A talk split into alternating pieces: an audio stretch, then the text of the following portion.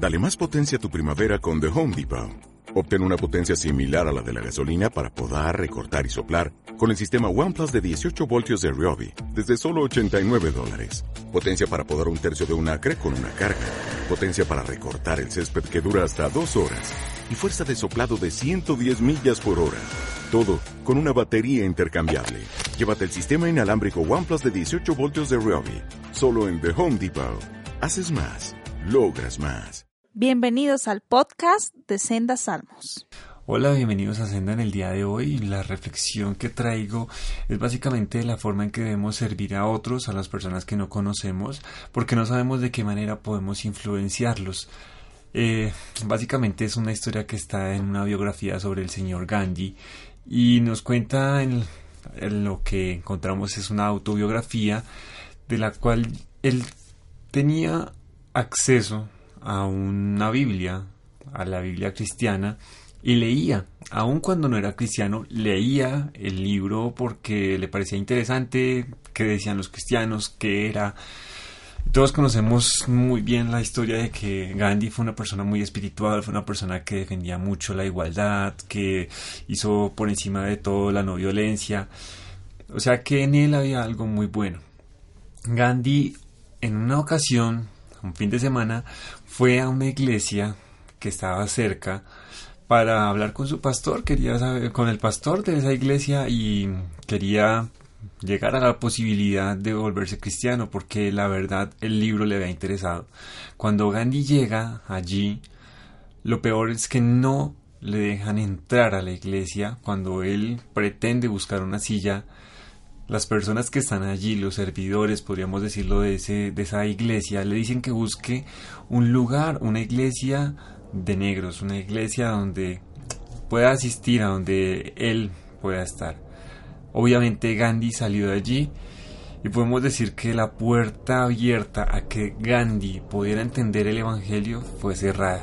El cristianismo en su vida se hacía algo más fuerte. Gandhi aceptó que, um, por ejemplo, Jesús podía ser una las de las reencarnaciones de su deidad. Realmente eso es falso. También, tiempo después, un cristiano pudo compartir con Gandhi en una comida y le compartió el Evangelio de la manera que muchas personas tienen como el Evangelio que es una carga. Es decir, esta persona le decía que aunque pecamos y que hacemos las cosas mal, vamos a Jesús y Jesús nos perdona y seguimos pecando y seguimos siempre yendo a la cruz. Sí, pero no es el todo, no es completo. Y Gandhi simplemente dijo, a mí no me interesa buscar una manera donde esté lidiando todo el tiempo con el pecado, me interesa buscar una manera donde sea libre, que sea tranquilo, que haya paz y por lo tal no me llama la atención el cristianismo. De paso, aclaramos de que esto no es, eso no es el cristianismo porque si Dios nos llamó a ser santos, buscamos la santidad. Que a veces pecamos, bueno, ok, pero Dios ya por la muerte de Jesús perdonó todos nuestros pecados. Pero la reflexión que quiero hacer el día de hoy es cuántas personas muy posiblemente van a ir a la iglesia donde estamos y más si somos personas que estamos sirviendo ¿Qué estamos haciendo para que cualquier persona, por indiferentemente de la clase social, cultural, su aspecto físico, su raza, su denominación, lo que sea, cuántas personas estamos dejando que entren a la iglesia sin tanto prejuicio? Y que entren sin sentirse rechazadas. ¿Cuántas personas que posiblemente cayeron en, alcoholismo, en drogadicción, que fueron víctimas de abusos y alguien les comparte el Evangelio, alguien les trae la palabra, la leen, les gusta y por voluntad propia van a una iglesia y cuando se encuentran con una cantidad de hipócritas, no creo que quieran entrar y nosotros no podemos ser hipócritas, es más, eso no es el Evangelio, ser hipócrita. Así que por el contrario, la llamada a la reflexión que querían dejar hoy es busquemos la manera en que la persona, sea quien sea, se acerque a la iglesia y sin importar su condición, sin importar nada de lo que veamos, le permitamos sentirse como en casa, porque sabemos que esa es nuestra misión, hacer que las personas entiendan verdaderamente el mensaje de la cruz y comprendan que esto es más que un simple libro, como muchas personas lo leen y les interesa, pero que hay más allá del libro.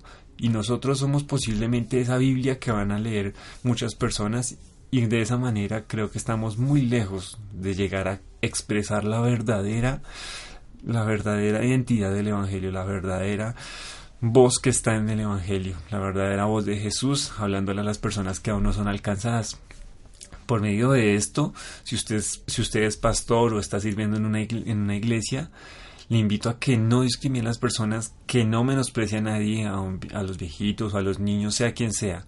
Y si no es pastor y es como yo, una persona más que tiene acceso a contacto con otras personas, lo único que podemos hacer nosotros es no discriminar, no rechazar y no tratar de no juzgar. Pero con todo esto tampoco me quiero ir al extremo de dejar de, de olvidar lo que es el Evangelio para que lleguemos también al otro punto que es agradar a todo el mundo. Esa tampoco es la voluntad de Dios. La voluntad de Dios es que expresemos el Evangelio tal como es, lo contemos tal como está escrito y lo vivamos tal como lo leemos, porque si no nos alejamos de la verdad y la verdad es que debe morar en nosotros para mostrársela a otros y ser luz en medio de la oscuridad. Muchas gracias por estar aquí. Si les gustó, suscríbanse y los espero en una próxima ocasión. Puedes visitarnos en www.sendasalmos.wix.com home.